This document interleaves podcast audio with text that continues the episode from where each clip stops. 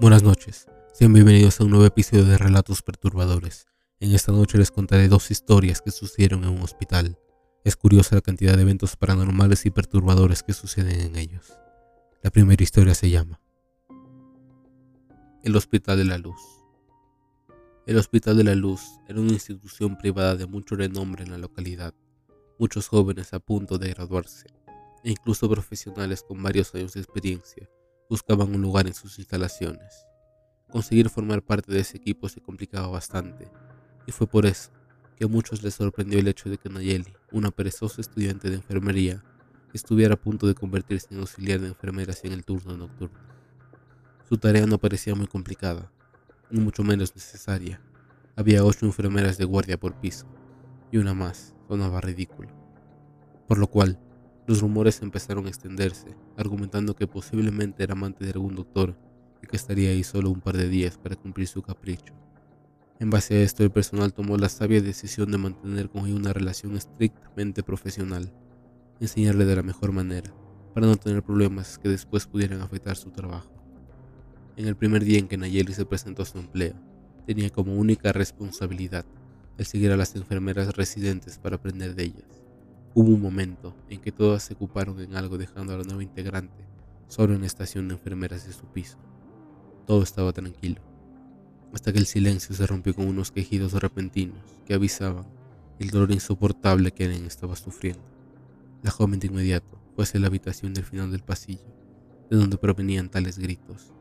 Había girado ya la perilla de la puerta dispuesta a entrar, cuando fue detenida por una mano que rodeaba la suya apretando fuerte e impidiéndole abrir la puerta. Era una de las enfermeras mayores la que intervino, y mientras la llevaba hasta la central de enfermeras le decía, ahí no tienes autorización de entrar.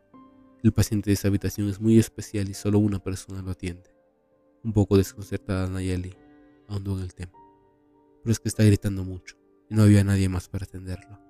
La otra enfermera insistía, no te preocupes criatura, ahí ya no hay nada que hacer el sufrimiento que ese hombre tiene no puede ser mitigado, y menos por nosotras. Así que abstente de entrar ahí, para que no vayas a causarnos problemas a todos. La explicación no fue suficiente para Nayeli, quien fue a la habitación en cuanto se dio la oportunidad. Giraba la perilla lentamente tratando de evitar el ruido. De cualquier manera, no podría haber sido escuchada, pues los gritos del hombre retumbaban en todo el piso. Incluso la joven podía sentir vibrar sus manos al posarlas sobre la pared buscando el apagador. Lo accionó varias veces, pero no encendía. La escasa iluminación del pasillo formaba una penumbra. En medio de la oscuridad se distinguía una persona, sentada en un grueso sillón de espaldas a la puerta. Señor, ¿necesita ayuda?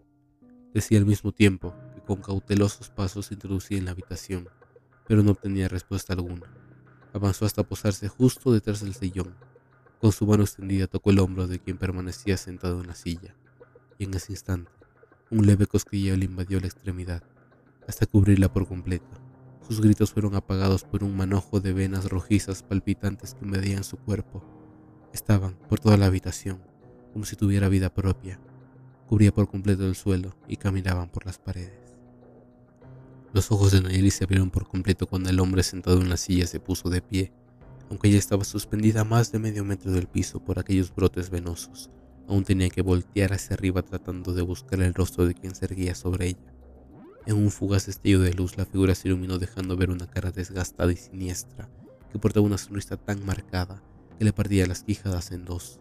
Sus ojos tan negros, inexpresivos, carentes de alma, observaban detenidamente a Nayeli, quien pataleaba aún tratando de liberarse de aquella temorizante vivencia. Sus esfuerzos fueron en vano.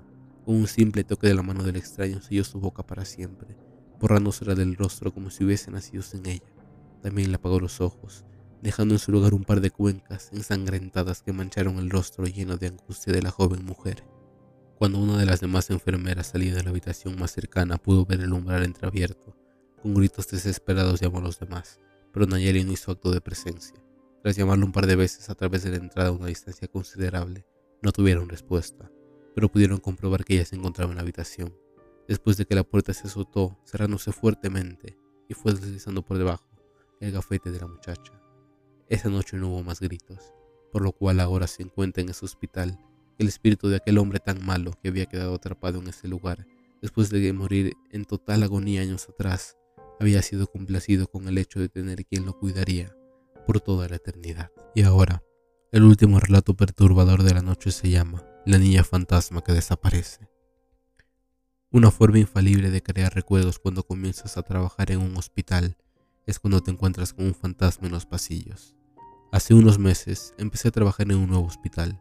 Llevé un paciente a cirugía poco antes de que otro paciente me pidiera que buscara a uno de sus familiares, ya que apenas hablaba inglés y necesitaban que alguien tradujera la aprobación para el procedimiento.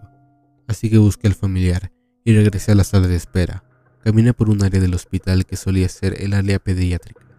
Cerró hace años y allí es donde se almacenan todos los equipos médicos dañados. Llegué lo que una vez fue una estación de enfermería y me encontré una niña pequeña que estaba un poco más adelante en el pasillo. Llevaba un vestido marrón, zapatos blancos y trenzas, y se quedó allí con un oso de peluche en sus brazos. Llamé a la niña porque me preocupaba que entrara en una de las habitaciones y se lastimara. Cuando caminé hacia ella para tomar su mano, algo extraño sucedió. La niña desapareció. Se me puso la piel de gallina. Todos los vellos de mi cuerpo se erizaron, obviamente, Volé por el pasillo como un murciélago endemoniado. Cuando llegué a la sala de emergencias, algunas enfermeras mayores se preocuparon y me preguntaron qué había ocurrido. Después de balbucear como una tonta por un momento, se rieron y notaron que vi a la niña fantasma. Aparentemente, la niña fantasma había ambulado por los pasillos del hospital durante años. Me hubiera gustado que alguien me lo advirtiera.